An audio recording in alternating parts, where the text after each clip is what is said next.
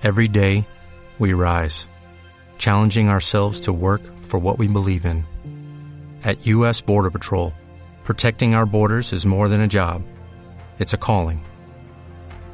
Agents answer the call, working together to keep our country and communities safe. If you are ready for a new mission, join U.S. Border Patrol and go beyond. Learn more at cbp.gov/careers. Audio 30. Analizando seguridad y defensa. Muy buenas a todos, bienvenidos al podcast de Artículo 30. Soy Leticia Benítez y el programa de hoy trata sobre cómo conseguir estar informados, estando a la vez seguros, pero libres de toda manipulación mediática. Contamos con Pedro Baños, coronel del Ejército de Tierra y diplomado de Estado Mayor. Hablaremos sobre su nuevo libro El dominio mental, la geopolítica de la mente. La desinformación, las fake news son términos que en los últimos años se han planteado como un problema grave para la seguridad. Supone una amenaza tanto para los usuarios como para la defensa de todo un país.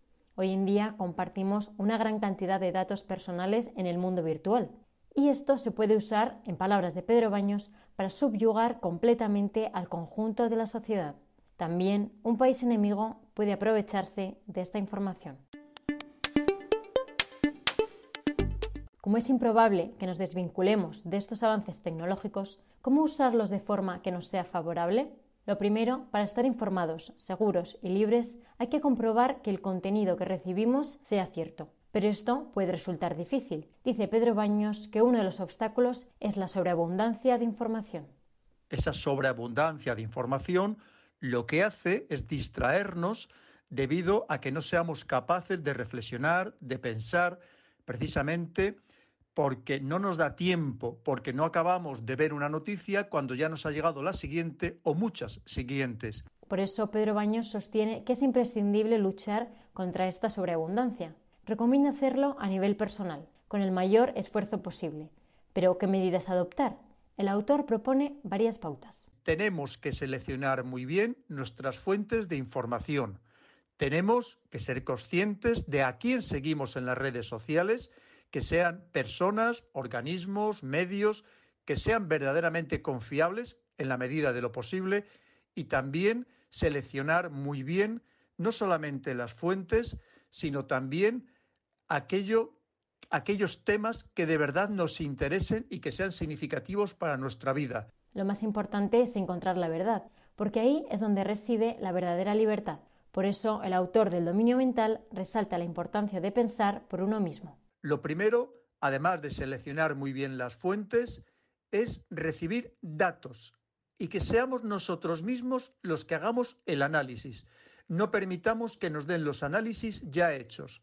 El análisis con datos muy variados, con datos lo más contrastados y fiables posibles, los tenemos que hacer uno mismo. Sin embargo, nos vemos expuestos a la desinformación constantemente. Por eso, a la hora de hacerle frente, es importante no querer abarcar todos los temas, especialmente cuando se trata del análisis geoestratégico. No intentar abarcar todo porque sería imposible hoy reflexionar, hacer análisis sobre cualquier información que podamos recibir a través de los medios de comunicación y de las redes sociales. Por otro lado, como ya abordamos en un episodio anterior, con el COVID el sector sanitario ha sufrido un gran número de ciberataques. Los datos médicos son los más privados y los más esenciales de nuestra vida.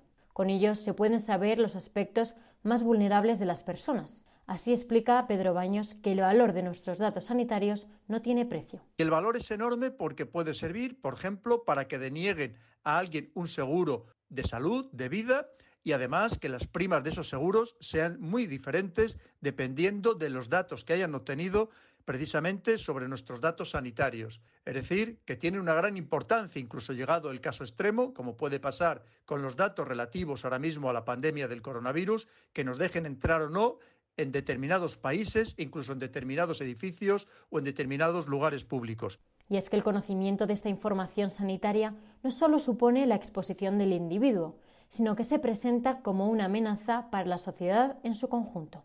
Así se pueden saber muchas tendencias eh, muchos gustos, preferencias, vocaciones, de barrios, de poblaciones enteras o incluso de todo un país. Y por tanto, siempre que se conoce en detalle a las personas y a las sociedades, esto las hace mucho más vulnerables y que sean más fácilmente atacables y más con los medios que actualmente permite la tecnología.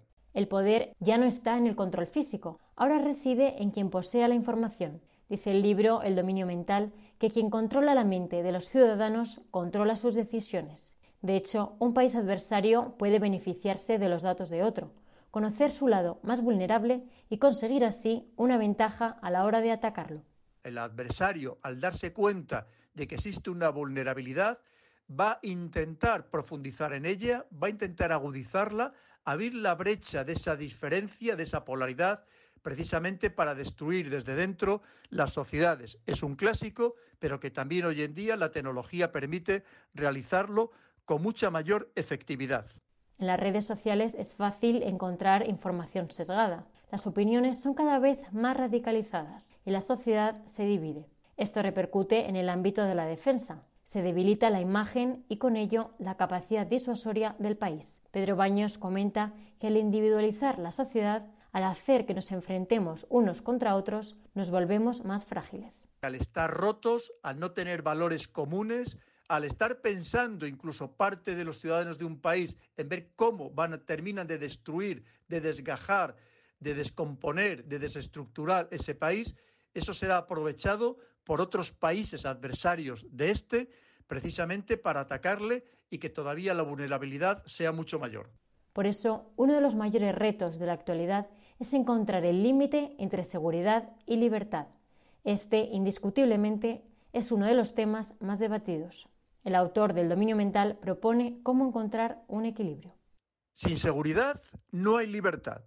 Sería imposible ejercerla, pero también es verdad que no podemos llegar a que esa seguridad constriña, limite de un modo significativo las libertades individuales. Siempre debe existir ese equilibrio, un equilibrio que debe proceder de las necesidades de los ciudadanos, de la sociedad, y no permitir que sea impuesto por las administraciones, por los gobiernos de turno. Al final, la desinformación y la manipulación mediática son amenazas con las que debemos empezar a luchar, y la clave es estar verdaderamente informados.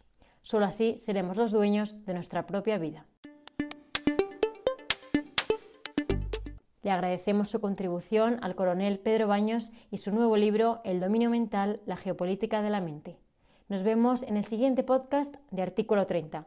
Abordaremos de nuevo con Pedro Baños la guerra psicológica, el narcoanálisis y la influencia de la tecnología en los conflictos.